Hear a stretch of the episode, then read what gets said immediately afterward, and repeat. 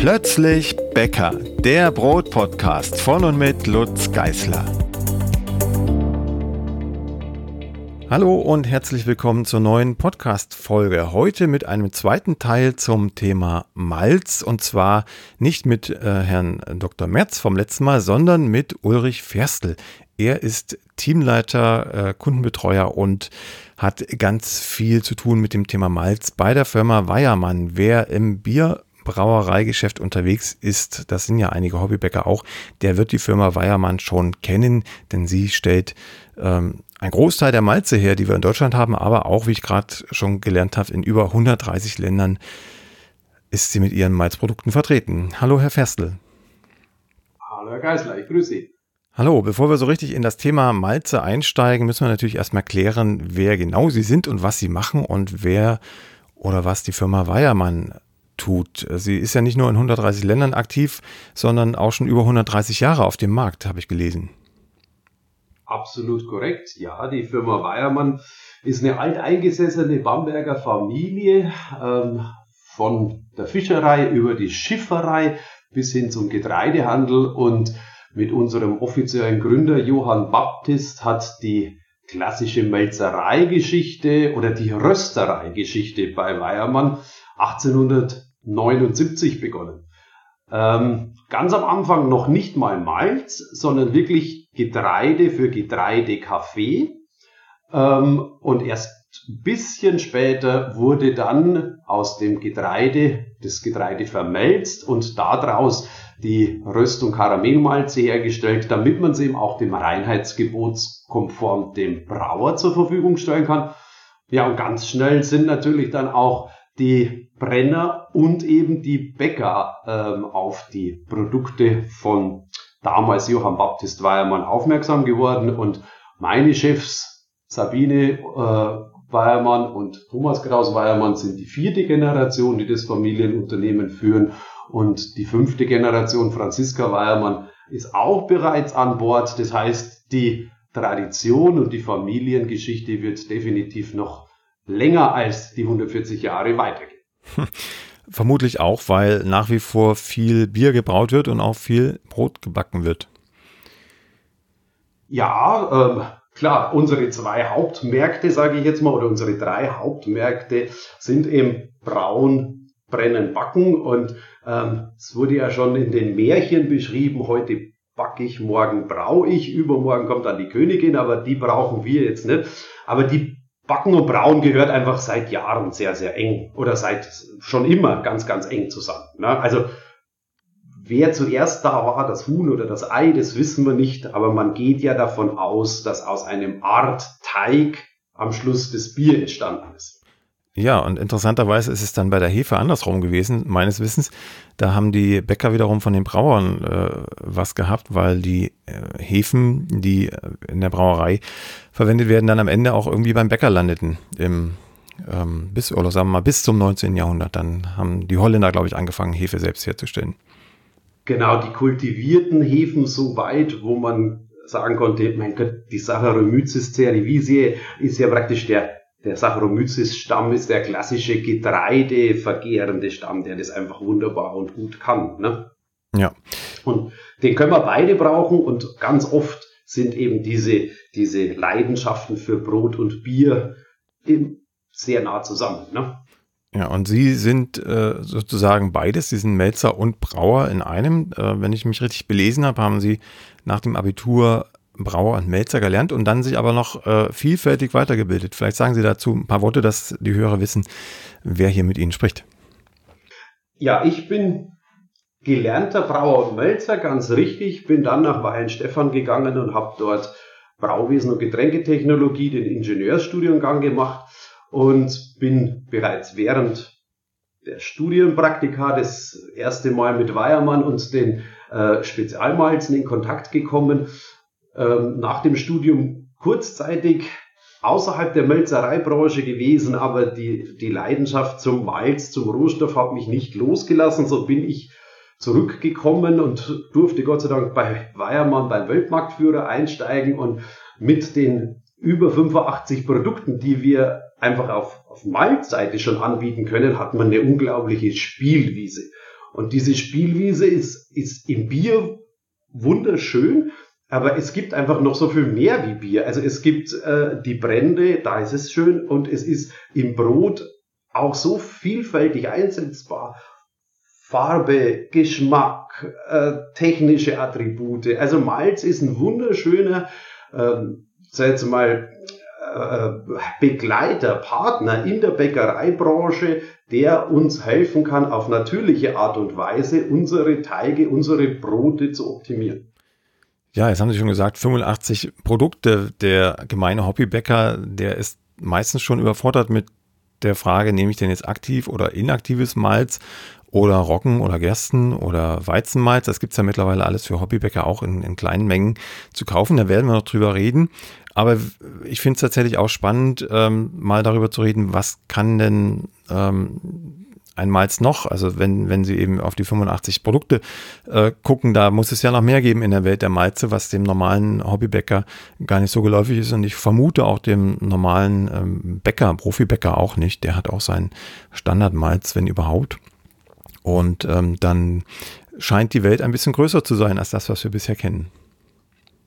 Ja, die Welt ist immer für unterschiedliche Applikationen ähm, groß und klein, sage ich jetzt mal. Ähm, wie es so oft ist, geht es einfach darum, die, die, das richtige Fenster zu finden. Und Weiermann lebt von der Vielfalt und lebt von der hohen Qualität und Weiermann lebt vom Servicegedanken. Und die Vielzahl an Produkte ähm, ergibt sich auch aus sehr engen äh, Farbspezifikationen an sehr konstanten Qualitäten, die einmal für den Brauer, der natürlich ähm, viel, viel intensiver auf die unterschiedlichen Farbschattierungen geht, ähm, ausgerichtet ist. Da gibt's natürlich dann die Vielzahl, damit er wirklich von Goldgelb über Rot bis Braun machen kann. Ähm, beim Bäcker ist es ähnlich. Dem Bäcker möchte ich das auch an die Hand geben, dass er vielleicht ein bisschen intensivere Teigfarbe äh, reinbringen kann oder ein bisschen eine rötliche ähm, Geschichte mit reinbringen kann. Da steht aber auch viel, viel die Aromatik mit im Vordergrund und dem Bäcker ist meist die feine Farbunterscheidung nicht ganz so wichtig.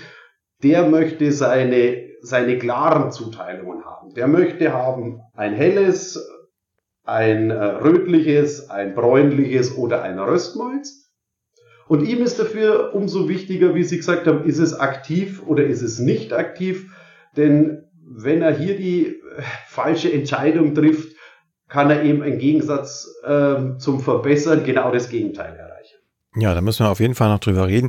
Vielleicht klären wir für alle, die die erste Folge nicht gehört haben, äh, nochmal kurz, was ist denn überhaupt ein Malz? Wir reden so ganz selbstverständlich davon, aber ähm, man kennt es auch aus dem Malzkaffee. Ne? Wir haben gesagt, Getreidekaffee war so der Ursprung der Firma. Ich kenne das auch noch aus, aus Kindheitstagen. Da gab es auch mal Malzkaffee zu trinken. Und äh, so richtig aufgegangen, was das ist, ist es mir eigentlich erst, als ich selber Brot gebacken habe, weil ich dann plötzlich mal in die Röstmalztüte gerochen habe. Und das roch genauso wie damals der Malzkaffee. Also, was, was ist Malz? Wo, woher kommt Malz?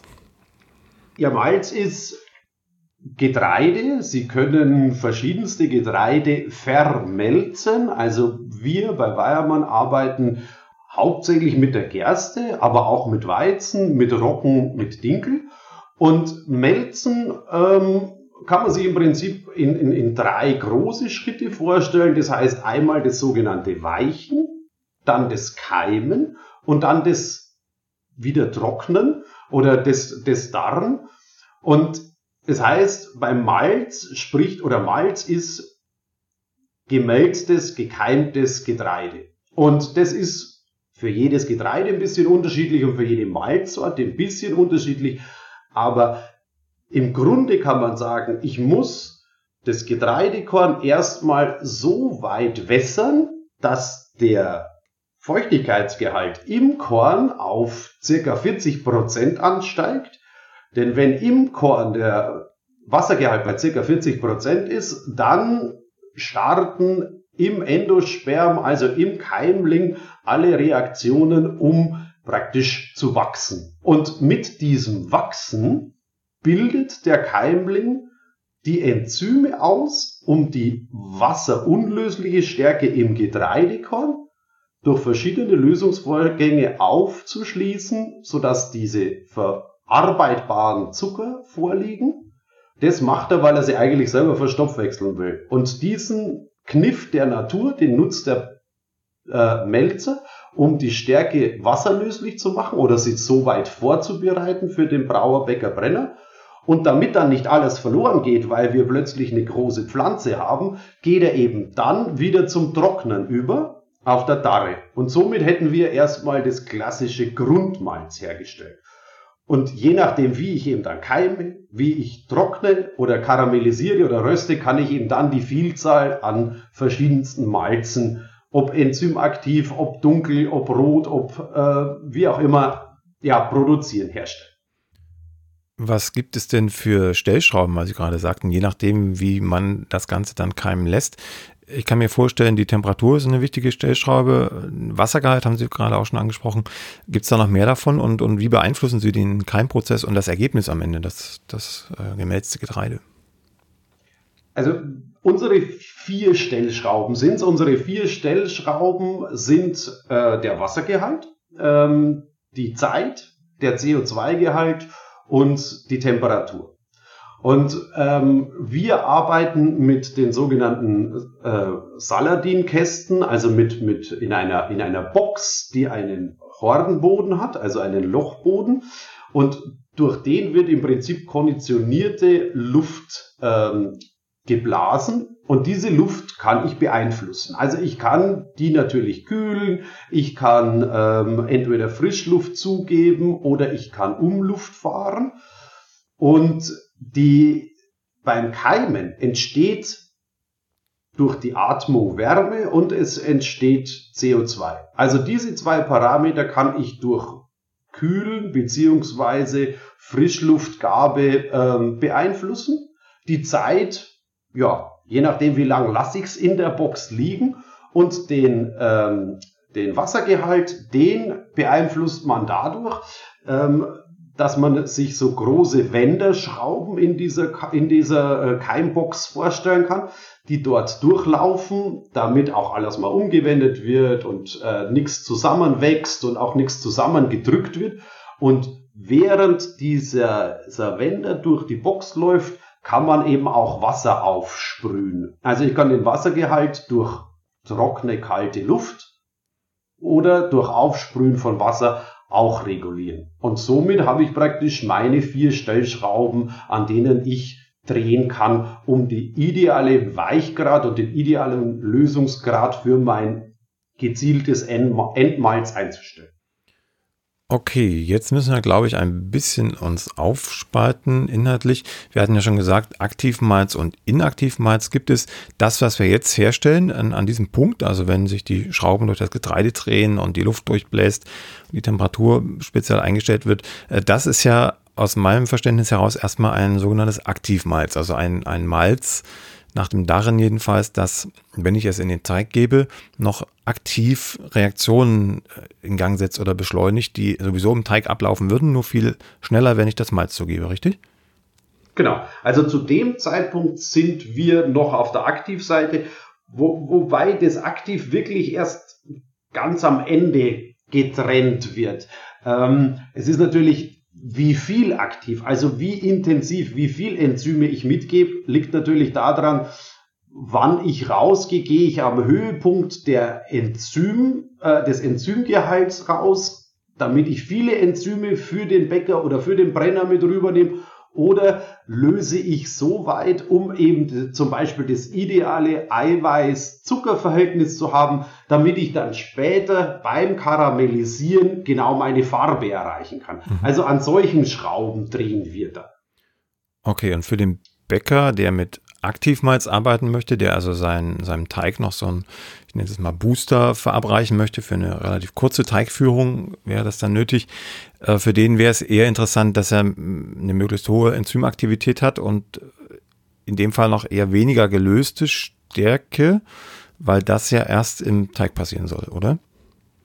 Genau, so kann man sagen. Das sind dann wirklich, die aktiven Malze sind auch die sehr hellen Malze. Ähm, man löst die in der Keim, also in der Keimbox nicht zu sehr, weil man ja auch je mehr Stärke ich Ihnen liefern kann, desto lieber ist es Ihnen in der Bäckerei. Sie brauchen die Enzyme, die hole ich mir am richtigen Punkt ab. Und vor allem dann ähm, wird hier sehr schonend gedarrt. Ähm, man geht ja in das Darren teilt man auch in zwei Prozesse auf, in das sogenannte Schwelken und in das sogenannte Abdarren. Das Schwelken ist bei niedrigeren Temperaturen mit sehr viel Luft ähm, das Wasser rauszublasen, sage ich jetzt mal, und gleichzeitig die Enzyme langsam zu konservieren, dass die dabei nicht kaputt gehen.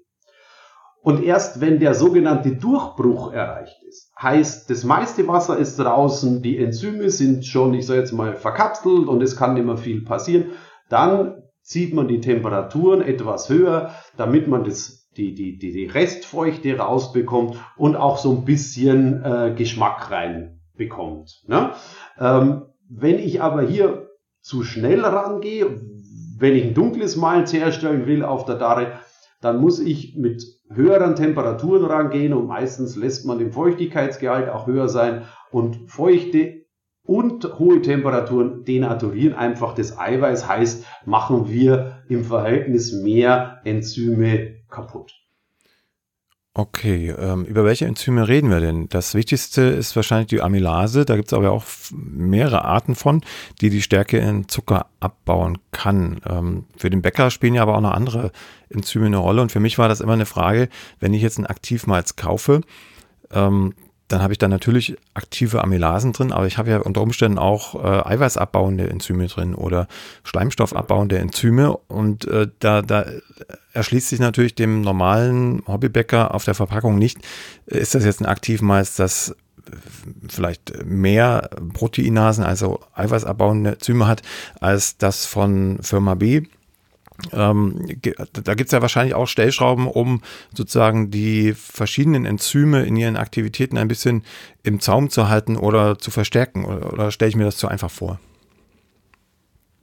Die gibt es schon, da haben Sie, da haben Sie vollkommen recht. Man, man darf aber nicht vergessen, ähm, wir arbeiten hier immer noch mit einem Naturprodukt. Mhm. Und ähm, Natürlich, man schaut sich das, äh, die Rohware vorher an und man prüft eine Wasseraufnahmefähigkeit und einen Weichgrad und all diese verschiedenen äh, Parameter, um äh, das, das, das ideale Verhältnis, sage ich jetzt mal, für ein aktives Malz rauszukitzeln, rauszuholen. Ähm, wie bei so vielen oder gerade bei Enzymen haben sie aber immer ein, ein Fenster. Sie haben immer ein Fenster und demnach, dass sie ja unterschiedliche ähm, Enzyme unterschiedliche Optima haben, genau wie Sie es gesagt haben, Proteasen liegen woanders, wo Alpha-Amylasen liegen. Dann haben wir noch Glucanasen und wir haben ähm, für uns sind noch wichtig äh, äh Pentosane. Also unterschiedliche äh, äh, Varianten und unser Produktionsleiter mit seinem Team versucht eben, ja, ich sage jetzt mal, ähm, ja, das Ganze rund zu machen und in ein Fenster zu drücken. Sie können also das schon machen, ähm, dass sie unterschiedliche Enzymgruppen, sage ich mal, hervorheben. Man, man, man kennt zum Beispiel ähm, aktive Malze, die so gemacht sind, dass eben ja die Enzymatik gerade mal so ein bisschen über die Proteingruppe äh, rausgefahren ist, dass man am Ende sehr, sehr viel Protein noch vorhanden hat, ähm, das dem, also hochmolekular, das dem Brauer oder dem Bäcker helfen kann, wenn er, wenn er die Teige. Aber die sind so spezielle Sachen, dass ich sage, es ist im Allgemeinen kaum möglich zu sagen, über das Malz hole ich mir eine spezielle Eiweißfracht oder sowas mhm. in meinen Teig. Dafür sind auch die Zugabenmengen zu klein. Ja. Ähm, jetzt kann ich mir aber vorstellen, weil Sie auch vom Naturrohstoff sprachen, dass das erstens von Jahr zu Jahr, also von Ernte zu Ernte, schwankt, also teilweise wahrscheinlich stark schwankt, der natürliche Enzymgehalt des Getreides, der dann genutzt wird, um, um damit äh, Malz herzustellen. Andererseits aber auch von den Getreidearten äh, Schwankungen bestehen. Also es muss ja, muss ja einen Grund geben, warum man meistens Gerste vermelzt und nicht äh, dominant Weizen oder Dinkel, auch wenn sie die im, im Portfolio haben. Also gibt es da, gibt's da markante Unterschiede oder andersrum gefragt, warum vermelzt man nicht nur Gerste, sondern eben auch Weizen oder Dinkel oder Roggen? Also es gibt diese Unterschiede absolut. Ähm, die Gerste eignet sich wunderbar als ähm, ja, ich sage jetzt mal als Rohstoff, einfach weil es nicht das ideale Brotgetreide ist mit der Spelze, aber mit der Spelze zum Beispiel dem Brauer auch hilft, das hat ja der Dr. Merz auch schon gesagt, äh, den Prozess mit einer natürlichen äh, Filterschicht zu, ähm, zu wie soll man sagen, zu unterstützen. Mhm. Äh, gleichzeitig haben wir natürlich unterschiedliche enzymatische ähm, Verhältnisse oder Grundausstattungen, so dass eine Gerste einfach von Haus auf eigentlich immer mehr hat, als das jetzt der Weizen hat. Und deswegen nutzt man die Gerste auch schön für Diastasemalze. Ähm, und hier liegt dann einmal liegt es an der Ernte und zweitens gibt es in den Sorten auch äh, entsprechende Unterschiede. Also man kann auch Sorten raussuchen, die entweder besser oder eben nicht so gut ausgestattet sind. Immer das, was man, was man haben möchte. Und ähm, wenn man jetzt zum Beispiel eine Röstmalz aus Weizen macht und eine Röstmalz aus Gerste macht, dann werden Sie auch unterschiedliche Farbschattierungen sehen und Sie haben unterschiedliche Aromenausprägungen. Und es ist halt dann einfach auch äh, dem Kunden äh, überlassen zu sagen, möchte ich eher dieses klassische Kaffee, Getreide, Kaffeeartige von der Gerste, also so ein so eine intensive Herrenschokolade, Röstnote, ähm, die, die so wirklich an Kaffee erinnert? Oder möchte ich vielleicht ähm, ein Rocken oder ein Dinkel äh, äh, das insgesamt auch nicht so schwarz-grau im Teig wird, sondern eher rötlich-braun und dafür so ein dunkles Karamell oder eine Kakaonote mit rüberbringt? Das ist natürlich jedem auch überlassen, was er sich da aussucht. Und weil wir eben den Servicegedanken leben, wenn irgend möglich unseren Kunden die volle Auswahl zu bieten, ja, verwendet man auch unterschiedlichste ähm, Getreidesorten. Okay. Ähm, die Frage, die sich dann daran anschließt, ist für mich äh, immer noch äh, bei Aktivmalz äh, beheimatet. Ähm, ich habe ja die Möglichkeit, mit Aktivmalz entweder, ich sag mal, rabiat umzugehen, wenn ich eine kurze Teigführung mache, also alles zusammen mische und Aktivmalz zugebe und mehr oder weniger das den Teig dann relativ schnell durch den Ofen schiebe, dann kriege ich ein Brötchen oder ein Brot raus, äh, das ähnlich aussieht und ein gutes Volumen hat, gute Kruste hat, wie eins, was ich mit langer Teigführung verarbeite. Also wenn ich einen Vorteig reinpacke oder den Teig ein, zwei Tage im Kühlschrank liegen lasse. Ähm, aber auch da habe ich die Erfahrung gemacht, kann man mit Aktivmalz noch so ein Mühe mehr Qualität rauskitzeln, was aber für denjenigen, der zu Hause einfach so backt, ähm, gefährlich sein kann. Das hatten Sie am Anfang auch schon angesprochen.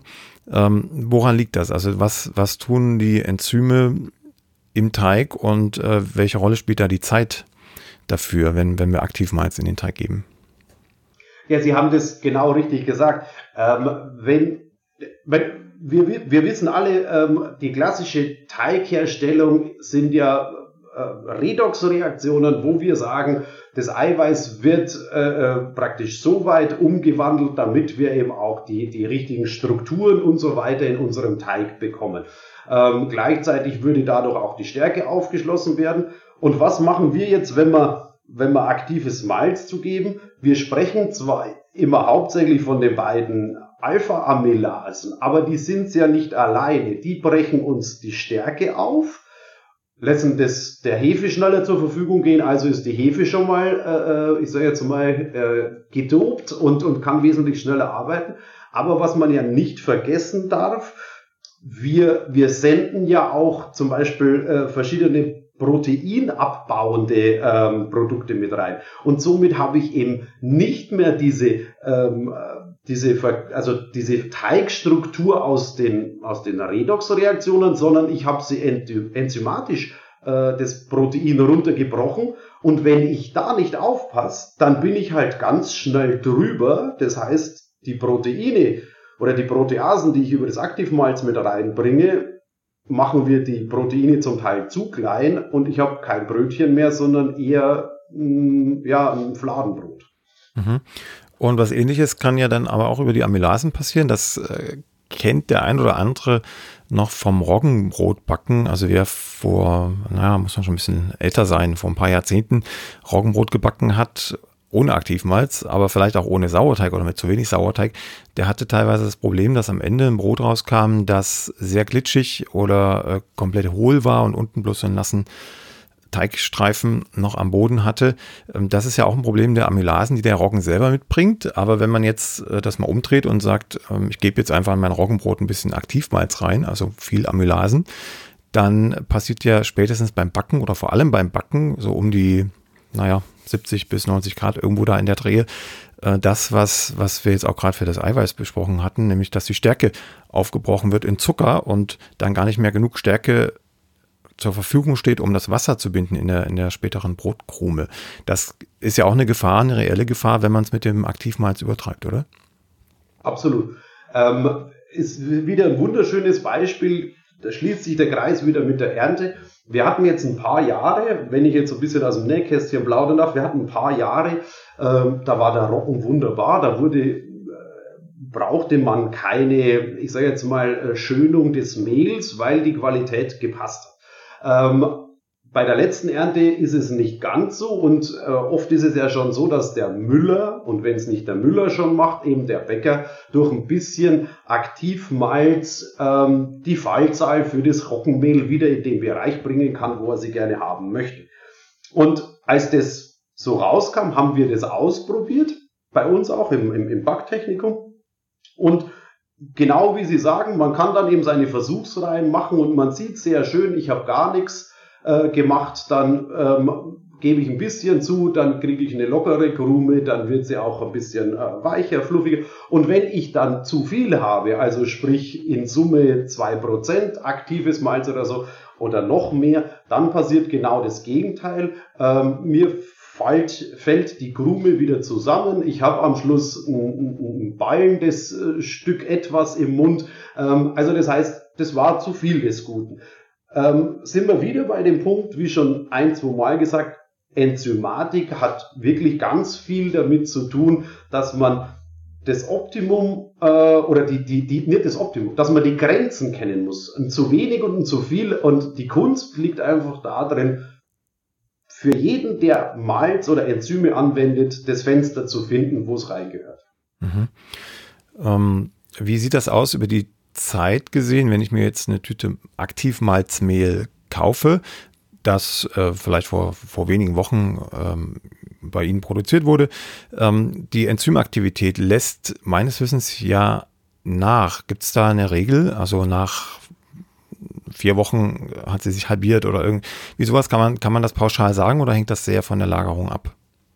Sie haben sich selber beantwortet. Äh, pauschal kann man das nicht beantworten. Ähm, Sie haben wie bei vielen Sachen, wo Sie draufschreiben können, äh, Sie haben ein Mindesthaltbarkeitsdatum ähm, und die Mindesthaltbarkeit ist, ist ja dann auch so, wenn Sie eine Spezifikation haben, dann haben Sie irgendwo eine Untergrenze. Mhm. Dann gehen Sie in das Produkt mit einer mit einem Wert X und Sie wissen Ihre Untergrenze und dann machen, checken Sie die Haltbarkeit und sagen, ja, solange das nicht geöffnet worden ist, kann ich dir garantieren, äh, dass das am Ende noch den, den, den Mindestanforderungen entspricht. Ähm, wir haben aber ein Lebensmittel, wir haben ein, ein, ein aktives Lebensmittel, ähm, das ändert, das wird alt und genau zu sagen, äh, ob es jetzt vier Wochen sind, sechs Wochen, äh, ein halbes Jahr, ist wirklich schwierig, weil man einfach nicht weiß, Feuchtigkeit, Wärme, das sind alles so, so äh, absolute Feinde äh, für, so ein, für so ein aktives Malzmehl. Wenn das aber kühl, trocken, ohne Temperaturschwankungen aufbewahrt wird, äh, dann haben Sie im Normalfall genügend Enzymkraft da, dass die Wünsche, die Sie oder die Sie sich äh, von dem Malz äh, äh, erhoffen, dass das erfüllt wird. Ja, nun haben wir über Aktivmalz geredet. Ich empfehle meinen Lesern und, und Hörern äh, meistens am besten darauf zu verzichten bei meinen Rezepten, weil die eben mit einer relativ langen Teigführung arbeiten und dann die Risiken aus meiner Sicht überwiegen, wenn man es falsch dosiert. Ähm, und sagt dann im, im Kleingedruckten, ihr könnt aber trotzdem damit spielen. Das hatte ich gerade, ne? wenn man es so äh, fein dosiert als, als letztes i-Tüpfelchen, dann kann man schon noch ein bisschen was rausholen aus dem Gebäck, aber man muss es halt ausprobieren. Da gibt es eben auch keine, leider keine pauschalen Mengenangaben, weil das eben sehr, sehr schwankende ähm, Geschichten sind. Die, die andere Frage, die sich mir stellt, ist ähm, das Thema Malzextrakt. Wir haben ja die ganze Zeit über pulverförmige Malzgerät oder soweit waren wir eigentlich noch gar nicht. Wir haben, es ja, haben das Korn ja gerade erstmal getrocknet, gedarrt. Äh, dann würde es ja aufgemahlen äh, zu einem Mehl und dann haben wir das typische Aktivmalz. Malzmehl. Und jetzt gibt es aber auch noch, und damit arbeite ich hauptsächlich, ähm, Flüssigmalze, Malzextrakte. Wie kommen wir denn dahin?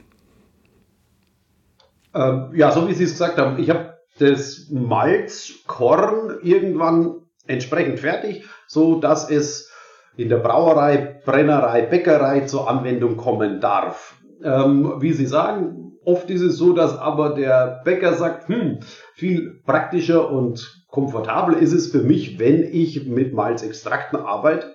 Und dann äh, übernehmen wir für Sie, die wir die, die Produzenten sind, äh, die Aufgabe eines Brauers. Denn Malzextrakt herstellen ist nichts anderes als, als Brauen, sage ich jetzt mal, im Sudhaus.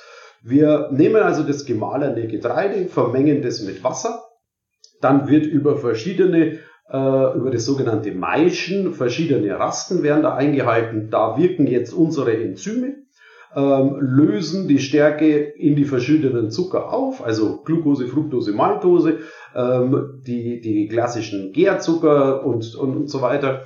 Und wenn wir dann diese Zuckerlösung haben, dann würde der Brauer jetzt Hopfen dazugeben und kochen, ähm, bevor das der Hefe gibt zum, zum, zum Vergehren. Äh, was wir aber machen, ist es, dass wir es über einen Fallstromverdampfer, Vakuum-Fallstromverdampfer schicken und äh, somit circa 70 Prozent vom Wasser rausnehmen. Wir konzentrieren ihnen also den Malzzucker auf und können ihnen so am Ende des Tages ähm, einen Malz oder einen Extrakt zur Verfügung stellen, der circa 75% Malzzucker enthält.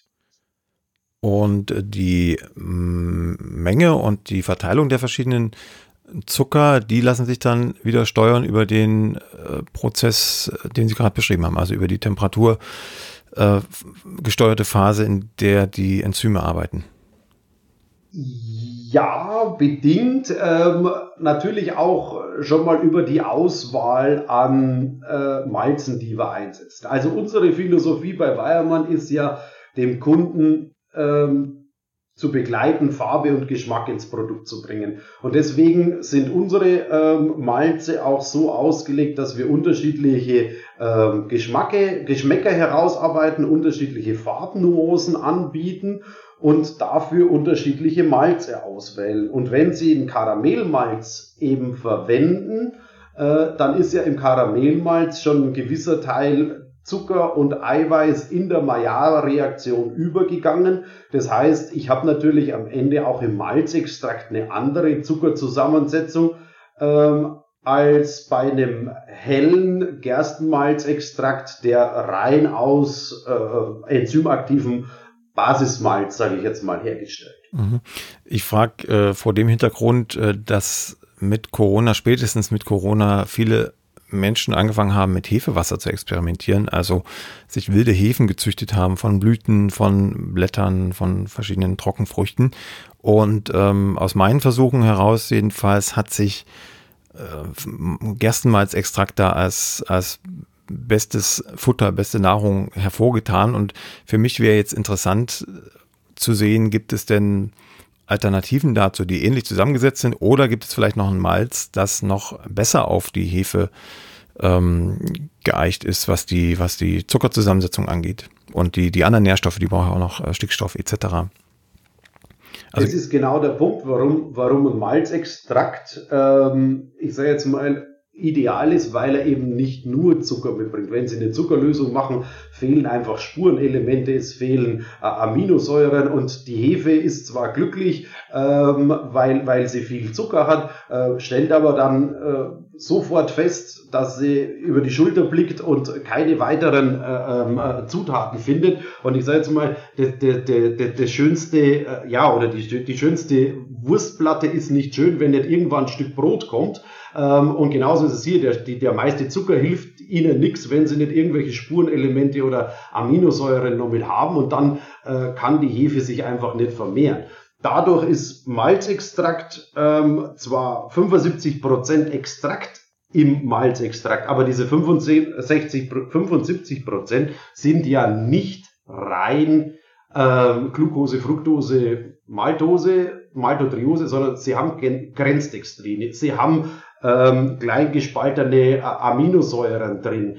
Ähm, all das, was sie im Prinzip der Hefe ja auch zur Verfügung stellen würden, wenn sie äh, sie zur alkoholischen Gärung verführen möchten. Also es heißt, all das, was der Brauer optimiert, um es später für die Hefe zu haben, all das bekommen Sie auch konzentriert als Bäcker mit einem Malzextrakt zur Verfügung gestellt. Mhm. Und wenn Sie jetzt noch einen hellen Malzextrakt nehmen, dass keine weiteren Maillard-Produkte und so weiter drin sind, dann haben Sie mehr oder weniger ähm, ja, das, den, den idealen Nährboden für Mikroorganismen, sprich für ähm, Bakterien. So, und jetzt habe ich noch ein ganz kleines Verständnisproblem. Ähm, das heißt, das Malzextrakt ist die bessere Hefenahrung im Vergleich zum Malzmehl, weil ich da schon äh, bestimmte Stoffe aufgearbeitet habe. Im, Im Malzmehl habe ich ja im Grunde erstmal nur die Enzymfracht und die Stärke und also die, die Ausgangsprodukte, vielleicht ein bisschen angeknabbert in Anführungsstrichen durch, durch die Enzyme, äh, aber erst im Extrakt habe ich sozusagen das, was ich an, an Nährstoffangebot aus dem Getreide haben könnte, auch aufgeschlossen für die Hefe. Ja, genau so kann man sagen. Die, die, die Vorstufe von, von, diesem, von diesem Nährkonzentrat, nenne ich es jetzt mal, ähm, ist im Prinzip das Malzmehl. Und das Malzmehl wird eben im Sudhaus durch die oder in der Bäckerei muss es genauso durch die durch die Rasten, die, da müssen die Enzyme erst arbeiten und ähm, das alles so klein brechen, wie Sie es gesagt haben, während im Malzextrakt praktisch das Buffet schon angerichtet ist. Okay, so, nächstes Problem. Jetzt gibt es ja äh, nicht nur aktives und inaktives, über inaktives müssen wir sowieso noch reden, aber inaktives Malzmehl, sondern ähm, es wird auch inaktives und aktives Malzextrakt angeboten. Wie funktioniert denn das dann? Sie haben ja gesagt, äh, dass oder die, die Malzextraktherstellung äh, geschieht bei gewissen Temperaturen. Ähm, über diese Temperaturen kann man dann wahrscheinlich auch steuern, ob die Enzyme denaturieren irgendwann oder ob man sie drin lässt im Malzextrakt. Bieten Sie sowas an oder stellen Sie sowas überhaupt her? Also aktiv und inaktiv Malzextrakt oder ist inaktives Malzextrakt das Nonplusultra? Was, was, es ist mein aktives Malzextrakt sucht man, sucht man lange als Hobbybäcker. Ja, ähm, haben Sie vollkommen recht. Ähm, liegt, liegt einfach daran, dass man, ähm, ja, wie Sie es gesagt haben, man muss es ganz anders produzieren. Man muss, wir, wir haben nur, sag jetzt mal, 72 Grad. Das ist, ist noch nicht viel. Aber wir dürfen nicht vergessen, wir haben hier einen Vakuumfallstromverdampfer. Und dann habe ich natürlich andere, äh, äh, wie soll man sagen, Einfluss, Möglichkeiten auf die Enzyme und das überleben die Jungs einfach nicht. Ähm, deswegen ist bei 72 Grad und Vakuum ähm, sind die Malzextrakte inaktiv. Wenn ich jetzt einen aktiven Malzextrakt herstellen möchte, dann bin ich eigentlich so, dass ich auf maximal 65 Grad gehe und wenn es irgendwie geht, auch äh, komplett ohne Vakuum fahre. Das heißt, man braucht das entsprechende Equipment dazu, das, das, das gibt's in den verschiedenen äh, äh, Produktionsfirmen. Ähm, wir persönlich, ich weiß nicht, ob wir es hinkriegen könnten, äh, man soll niemals Nein sagen, äh, kommt aber auch noch eine zweite Geschichte dazu. Wie gesagt, wir sind Spezialisten für Aroma und Farbe.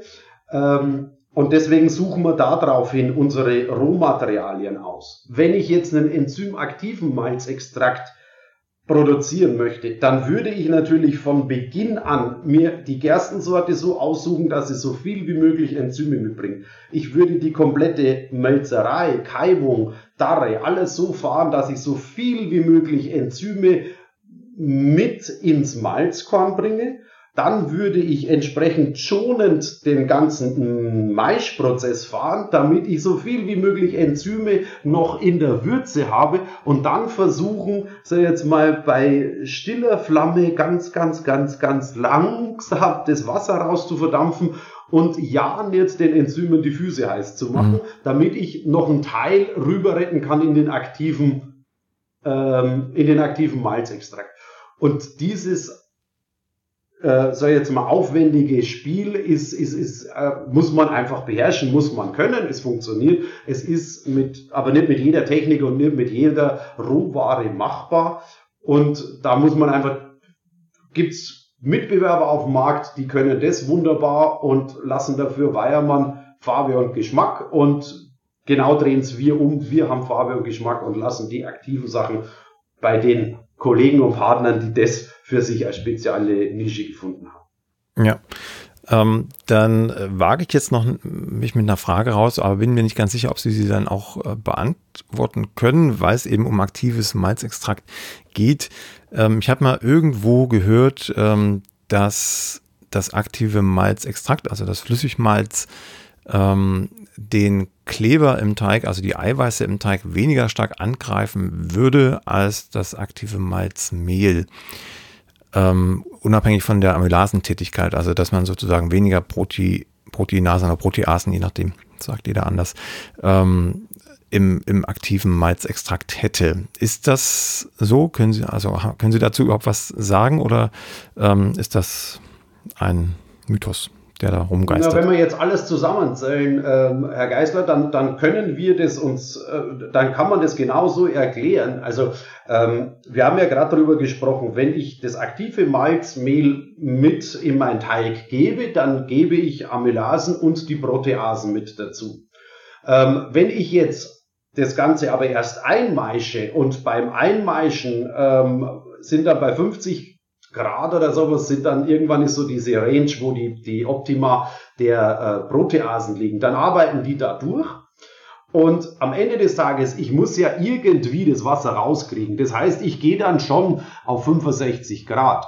Und bei 65 Grad, wenn Sie sich mal die Temperaturoptima äh, von, von Protein oder von proteinspaltenden Enzymen anschauen, da legen die Herrschaften die Ohren an. Heißt, im enzymatischen Malzextrakt habe ich Amylasen vorhanden, aber eine geringe Menge an Proteasen. Und deswegen sind keine Proteasen da, die beim, äh, also beim Teigherstellung die Proteine den, den, den Kleister kaputt machen können. Und somit haben wir, glaube ich, äh, schon ganz gut ihre Theorie bestätigt, dass der inaktive, äh, der aktive Malzextrakt weniger, ich will jetzt mal sagen, aggressiv ist als das aktive Malzmehl.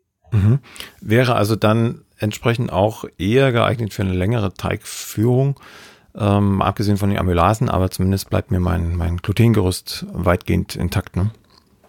So würde ich es jetzt sagen, ja. Also wenn wir eins und eins zusammenzählen, könnten wir das so sagen, dass man hier die, die, die längere Teigführung gewährleisten kann. Ne? Aber hm, wie Sie das schon selber gesagt haben, da spielen ja auch so viele andere Faktoren mhm. mit rein.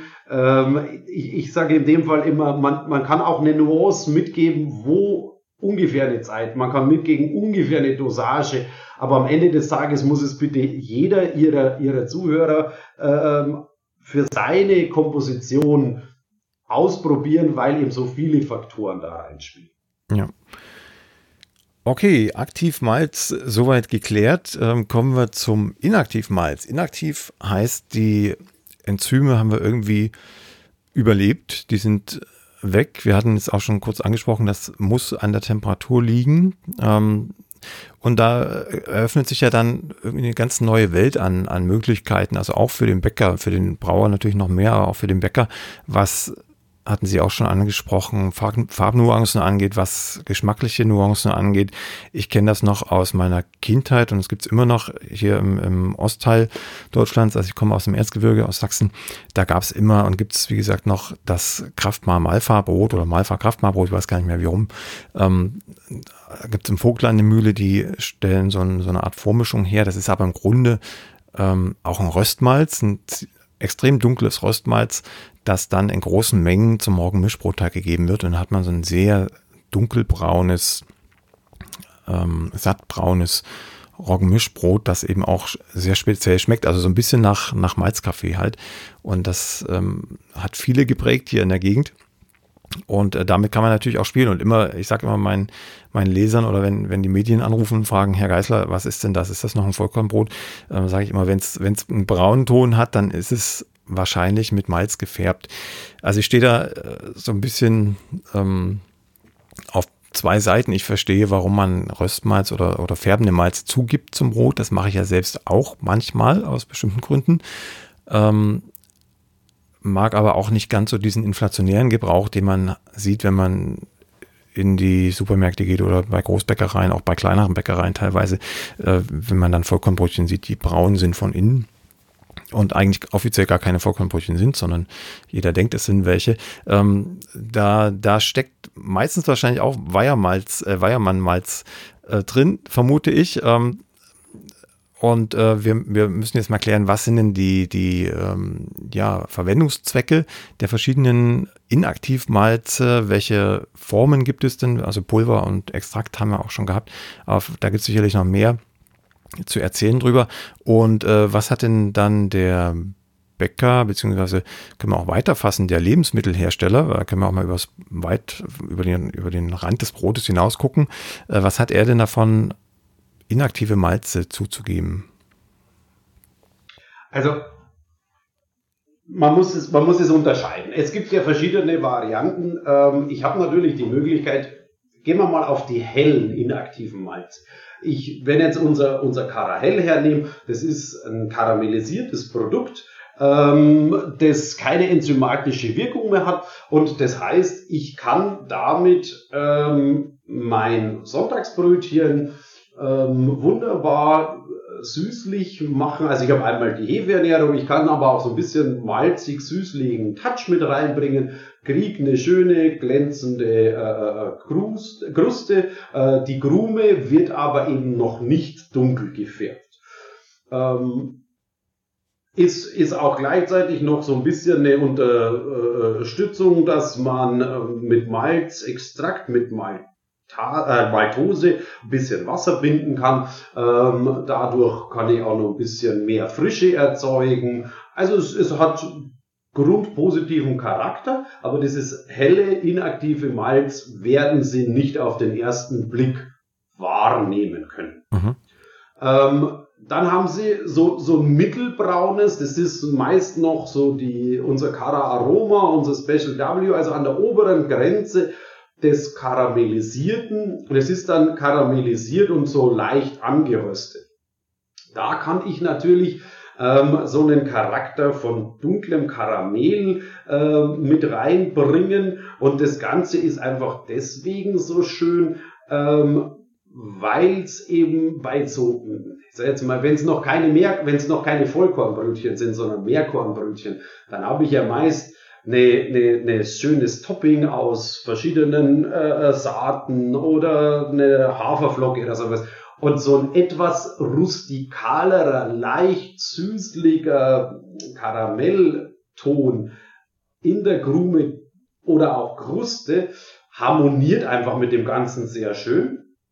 Und dann kommt man natürlich noch ein bisschen eine kräftigere Farbe. Und ja, das ist den, den, den Bäckerkollegen ja nicht, wie soll man sagen, nicht vorzuwerfen, dass einfach der Kunde so erzogen ist, je dunkler es ist, desto mehr hat er, desto, desto äh, mehr Inhaltsstoffe sind, sind drin. Ich bin vollkommen bei Ihnen. Ein Vollkornbrötchen oder ein Vollkornbrot muss nicht dunkelbraun oder gar schwarz sein, aber irgendwie hat man den Konsumenten dahingehend erzogen, so dass wenn sie ihm ein helles Vollkornbrötchen anbieten, dass er irgendwie ein bisschen skeptisch guckt. Und gleichzeitig sind aber viele schon so weit, dass sie bei den braunen Brötchen ja fragen, und welches davon ist jetzt wirklich Vollkorn? Also, da glaube ich, findet auch so ganz langsam ein Umdenken statt.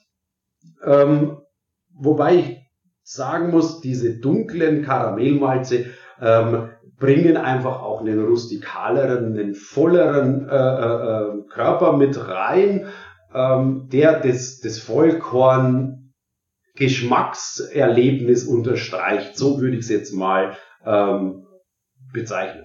Ja, ich ähm, arbeite, wie gesagt, auch gern damit, vor allem bei, ähm, bei roggenlastigen Broten gebe da entweder das, das inaktive Malzextrakt zu, um so eine leichte Säurespitze zu kappen. Also es harmoniert sehr gut, so eine ganz leichte Süße, die man nur unterschwellig merkt, aber gar nicht bewusst ähm, mit, mit, der, mit der Säure aus dem Roggensauerteig.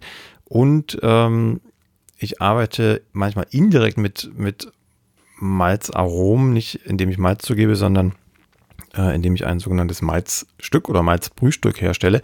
Das ist dann das, was eigentlich auch beim Melzen passiert, nur in in ähm, oder mit, mit den natürlichen Enzymen des Mehles. Also ich vermische im Grunde äh, Roggenvollkornmehl zum Beispiel mit heißem Wasser, also gebe den Amylasen sozusagen schon die aufgebrochene Stärke und äh, gebe dann noch ein bisschen äh, frisches Mehl dazu, so dass die Enzyme richtig äh, da sind und die können dann über 10, 12 Stunden bei gut 70 Grad arbeiten und zersetzen dann einen Teil der Stärke auch in, in Malzzucker. Da habe ich einen ähnlich süßen Effekt.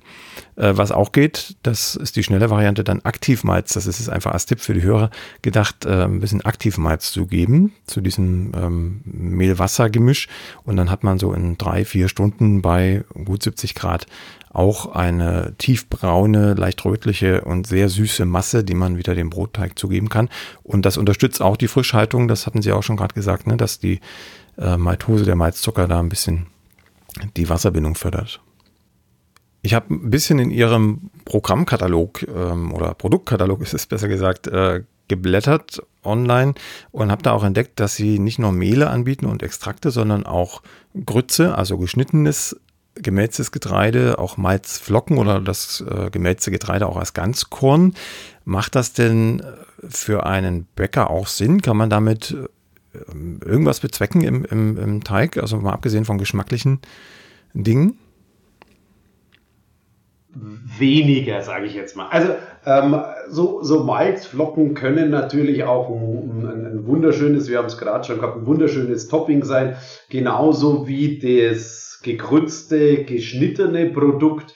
Ähm, das, das haben wir auch schon ein, zwei Mal bei uns eben äh, verwendet und es gibt zwei Kunden, die das aus ich sage jetzt mal, ja, aus, aus Leidenschaft und weil es eben so, so, so einen schönen, süßlichen äh, Charakter bekommt, ähm, einsetzen. Man muss aber hier ganz vorsichtig sein. Also das Gegrützte ist so, ähm, es ist nicht gemahlen, sondern es ist geschnitten. Das heißt, die Spelze ist relativ klein, vermahlen, äh, ist es relativ klein, aber sie ist nicht wie beim Vermahlen weg. Das heißt, bei der Grütze muss ich als Bäcker normalerweise auf, äh, ja, ich sage jetzt mal Weizengrütze oder sowas gehen, weil ich ansonsten die Spelze habe und die Spelze ähm, ist für den Bäcker eher unattraktiv. Die, der, der, die Grütze, wir nennen sie auch T-Cut, ähm, ist ein wunderschönes Produkt, das eben, wenn wir jetzt noch weitergehen als die klassischen braun, brennen, backen, äh, in weitere Lebensmittelapplikationen, das zum Beispiel in Tee eingesetzt wird. Und ähm, Flocken, wie Sie es äh, genannt haben, ist ähnlich wie Malzextrakt. Also eine weitere Anwendung von Malzextrakt außer der Bäckerei ist zum Beispiel die Frühstückszerealienherstellungen, also ähm, die, die, die Müsli-Riegel und so weiter. Da hat man Malzextrakt, da hat man Malzflocken. Ähm, da sind sie gut aufgehoben. Vielleicht, wenn der, der, der Bäcker auch mal ein bisschen in, in äh, Confectionery oder sowas geht, dann kann man da ein bisschen ähm, noch damit arbeiten. Für den klassischen Brotherstellungsprozess sehe ich diese Produkte ja, als, als Dekorations-, als Toppings, Produkte, die nur so ein, so ein i-Tüpfelchen Geschmack mitbringen. Ja, ähm, diese klassische ähm, technische Begleitung, wie man sie jetzt von der Aromatik, von der Färbung, von der Enzymatik äh, vorab besprochen haben, haben diese Produkte nicht. Mhm. Dann drängt sich die nächste Frage quasi auf, wenn Sie jetzt schon so viele Produkte haben, die man teilweise, ich würde sogar behaupten, größtenteils auch zum Backen verwenden könnte mit ein bisschen Fantasie. Also auch das, die Grütze und die Flocken ähm, kann man, kann man, wie Sie schon sagen, nicht, vielleicht nicht nur als Topping, sondern auch irgendwie im, im Teig verarbeiten, theoretisch. Ähm, wo kann ich das denn beziehen? Sie sind ja nun äh, eine relativ große Firma, die wahrscheinlich an, an Händler ausliefert, aber gibt es denn im normalen ja, äh, Handel, Biohandel, Lebensmittel, Handel ähm, auch Produkte zu kaufen von Ihnen, vielleicht unter anderem Namen, aber äh, ist, das, ist das denkbar oder sind das tatsächlich spezielle Kunden, die, die bei Ihnen beziehen und der normale Hobbybäcker kommt da gar nicht so einfach ran? Der normale Hobbybäcker, äh, für den ist es etwas schwieriger, weil man so, so eine Grütze und Flocken natürlich in einer gewissen Menge produzieren muss, damit es Sinn macht. Da arbeiten wir eben auch mit, mit einer Partnermühle zum Beispiel zusammen, die uns dieses Produkt schneidet.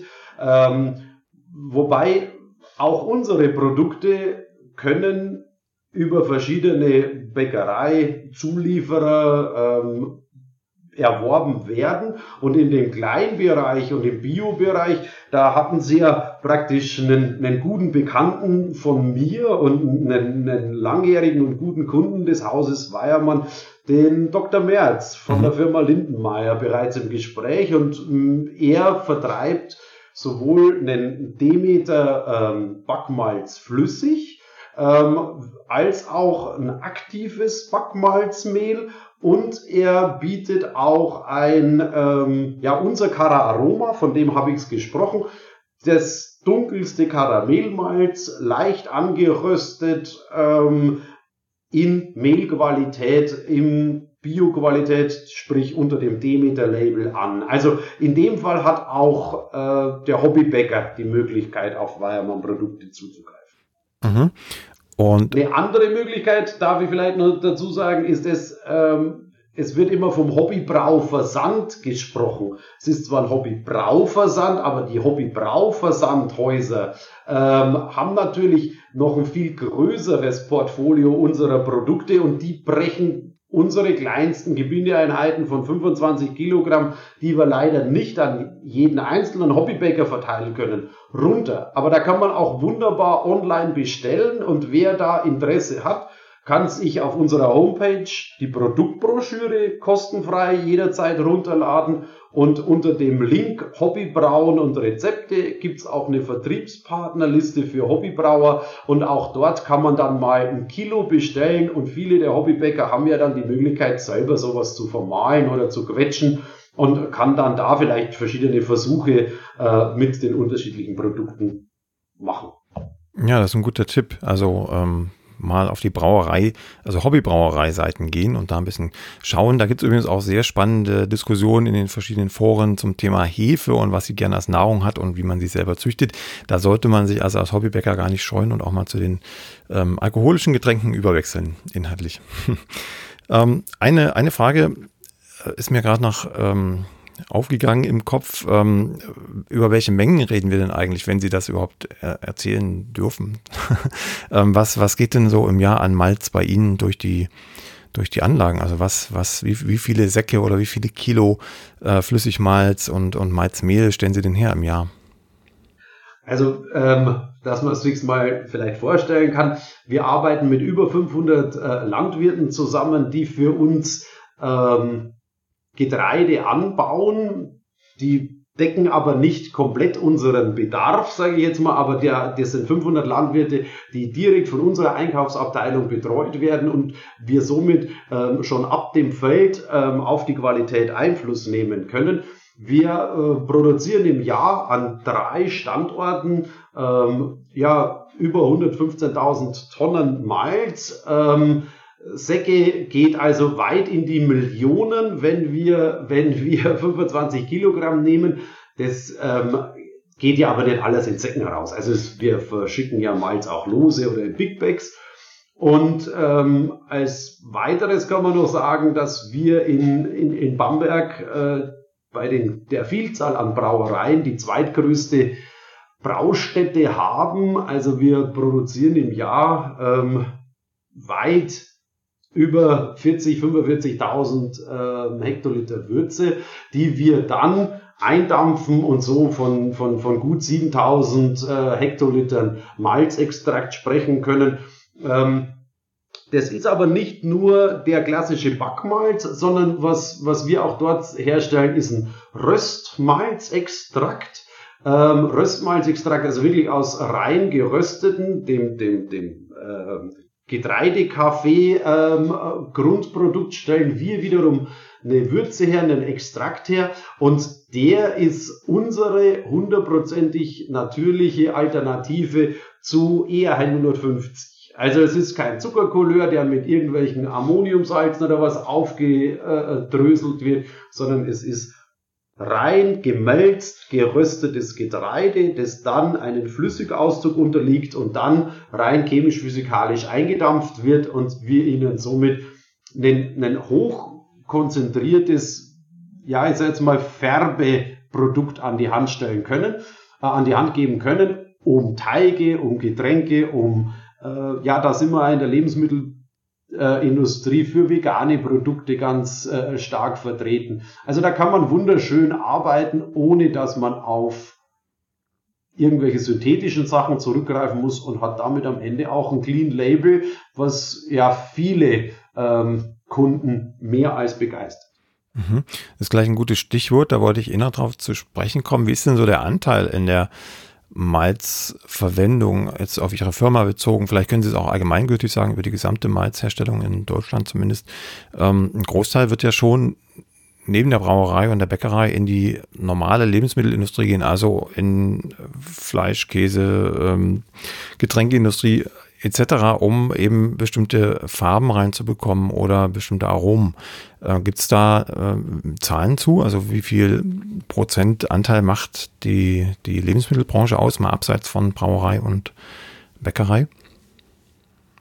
Also abseits von, ich würde jetzt mal so sagen, so bei uns noch so 10, 15 Prozent würde ich das sagen. Ich kann es aber nicht auf ganz Deutschland ähm, ausdehnen, denn wenn man die Melzereilandschaft äh, ein bisschen anschaut, dann ist es schon so, dass wir äh, in, in, in der kompletten Melzereilandschaft ein bisschen ähm, so Spezialisierungen haben. Sie haben ähm, die Mitbewerber, die rein in die äh, Melzerei gehen und dann äh, rein in die Brauerei gehen, dann haben sie die, die die Brennerei, Brauerei haben, dann haben sie die, die äh, sehr, sehr viel in der Backwarenindustrie unterwegs sind ähm, und so spezialisiert sich auch jeder ein bisschen, liegt einfach auch daran, dass die unterschiedlichen Branchen doch, um sich's so einfach wie möglich zu machen, unterschiedliche Applikationen brauchen, wie wir es jetzt gerade hatten. Gegrützt, Mehl, Flocken, Ganzkorn und so weiter und so fort. Und ähm, es gibt dann natürlich Partnerschaften, ähm, aber sie können sich nicht jedes Equipment hinstellen, um, um jeden Aggregatzustand eines Malzes äh, äh, äh darzustellen. Wir zum Beispiel haben uns eben in-house auf Ganzkorn Schrot für die Brauerei oder Brennerei und auf die flüssige Variante ähm, konzentriert. Wir haben wunderschöne Partner, die uns Mehl und Grütze herstellen können und ähm, dann gibt's natürlich auch die Kollegen, die mit flüssig überhaupt nichts am Hut haben, die sich auf Mehl spezialisiert haben und so weiter. Also da, da, da ist auch der Markt ein bisschen unterschiedlich. Das wird jeder Kollege ein bisschen anders prozentual aufteilen, sage ich jetzt. Mhm. Ähm, eine Frage, da kommen wir schon langsam zum Ende. Ähm, die Hobbybäcker stellen ja ihr Malz teilweise selber her, indem sie auch Getreide keimen lassen unter bestimmten Bedingungen und dann wieder trocknen und aufmalen, teilweise rösten. Hm, was, was halten Sie davon jetzt aus professioneller Sicht? Also hat man da, ähm, wenn es ein Aktivmalz sein soll, äh, die Katze im Sack hergestellt, äh, weil man gar nicht weiß, was man da getan hat. Äh, Gibt es da unter Umständen auch Gefahren. Ich denke da jetzt an, an bestimmte Prozesse oder, oder ja, Keim, Keimbildungen während des Keimens, ähm, wenn man das nicht im, in kontrollierten Bahnen hält ähm, oder wenn es um Inaktivmalz geht, gibt es da noch äh, Dinge, die man vielleicht beachten sollte, äh, die man falsch machen könnte, wenn man das zu Hause versucht? Also ich sage jetzt mal, was man natürlich äh, zu Hause falsch machen kann, ist, ist einfach das, dass ich sage, ähm, die Temperaturen zu hoch rangehen. Ne? Ähm, man muss sich immer dessen bewusst sein, klar, auf dem Getreide sind ähm, Mikroorganismen vorhanden, ähm, wobei wir am Ende ja alles nochmal backen. Ähm, deswegen ist es im Großen und Ganzen sag jetzt mal für mich vertretbar. Das ist ja die Temperaturen von, von 70, 80 Grad haben wir in der Mölzerei, die haben Sie. Ähm, zu Hause können Sie die im, im, im, Ofen genauso erreichen. Das sollte eigentlich alles passen. Ähm, ja, ein bisschen wird schon so sein, dass Sie natürlich, wenn Sie da ein aktives Malz herstellen, nicht genau wissen, was rauskommt, ähm, weil Sie einfach ist ja logisch bei Weiben nicht dieses Monitoring haben, das wir jetzt in einer modernen Firma an den Tag legen können. Und, ähm, und, und, und ich kann natürlich mit demselben Rohstoff das absolut reproduzieren. Ähm, bei Ihnen ist das Reproduzieren schwierig, dann ist der Rohstoff vielleicht ein anderer. Deswegen ist es vielleicht schon immer eine gewisse Blackbox. Auf der anderen Seite muss man sagen, ähm, wir reden immer von, von einem aktiven Malz, wo wir ja ein gewisses Limit haben. Und ich denke, das schafft man, dass man das erreicht und ähm, sie werden die Einflüsse haben. Wenn ich es mir zu Hause herstelle, muss ich vielleicht ein bisschen hm, achtsamer bei meinen Versuchen sein, achtsamer beim Backen sein. Ich muss es mir ein bisschen genauer anschauen. Eben nicht, dass ich dem Ganzen zu viel des Guten tue und am Ende dann nur noch ein Fladenbrot ähm, erzeuge, weil, weil alles zu aktiv war. Oder wenn ich feststelle, ups, es, es geht nicht vorwärts, ähm, dass ich, ja, ich sage jetzt mal, zu wenig gegeben habe. Da muss ich dann natürlich überprüfen, ist überhaupt Enzymatik vorhanden oder nicht. Normalerweise aber, wenn man nicht mit zu hohen Temperaturen rangeht, wenn man ein bisschen so auf diese Idee äh, des Schwelgens und des Abdarrens geht, das ich ganz zu Beginn bei der Herstellung äh, beschrieben habe, also vielleicht beim anfänglichen Trocknen die 50 Grad nicht äh, überzieht, dann sollte normalerweise genügend ähm, Enzymatik da sein, dass das Ganze funktioniert. Auf der einen Seite äh, sage ich, es ist toll, wenn man alles zu Hause macht und wenn man das alles kann. Ähm, wenn man es selber gemacht hat, muss man, wie gesagt, ein bisschen achtsamer vielleicht sein. Auf der anderen Seite, wenn Sie natürlich ein gewisses Standardprodukt haben wollen, kann ich nur noch mal auf die Möglichkeit, zum Beispiel Herr Lindenmeier, Hobbybrauch, was anderes, sowas gehen. Mhm. Denn dann kriegen Sie halt einen, ja, einen spezifizierten Wert, mit dem Sie reproduzierbar arbeiten. Ja, ich denke jetzt auch speziell an, an Menschen, die sich glutenfrei ernähren müssen. Da kriege ich auch mal, mal Anfragen. Die könnten ja theoretisch auch sagen, ähm, mal wenn das mit Gerste geht und mit Roggen und mit Weizen und mit Dinkel, dann kann das doch sicherlich auch mit Hülse gehen oder mit Buchweizen. Gibt es da aus Ihrer Erfahrung heraus ähm, Gründe, die dagegen sprechen oder gibt es sogar Hersteller, die das tun, also glutenfreie Malze herzustellen? Ähm, man kann glutenfreie Malze herstellen, also wie Sie sagen, aus Sorghum oder sowas funktioniert das wunderbar. Äh, wir haben auch in, unserem Technikum schon mit, mit Alternativcerealien gearbeitet, wie zum Beispiel Buchweizen. Ähm, Buchweizenmalz ist ein, ein, aromatisch sehr, sehr, sehr interessantes äh, und, und, und, und, klasse Malz, äh, sehr schön nussige Noten und so weiter und so fort können Sie zu Hause wahrscheinlich auch herstellen.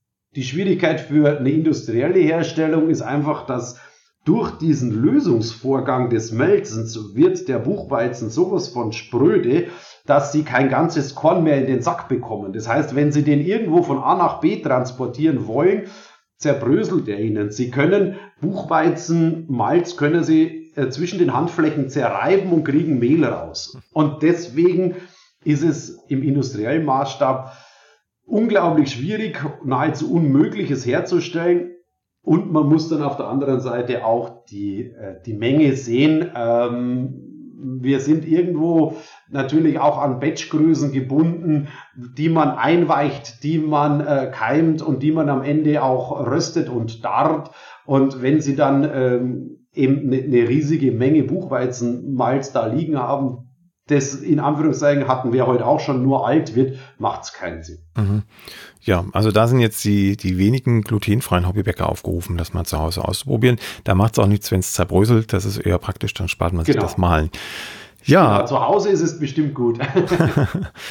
Kommen wir nochmal ganz zurück zum Anfang. Da haben wir ein bisschen über die Geschichte der Firma Weiermann gesprochen. Ähm, vielleicht noch eine knifflige Frage zum Schluss. Mich würde interessieren, äh, ob es Indizien dafür gibt, wann das erste Mal ein Mensch Getreide äh, vermelzt hat.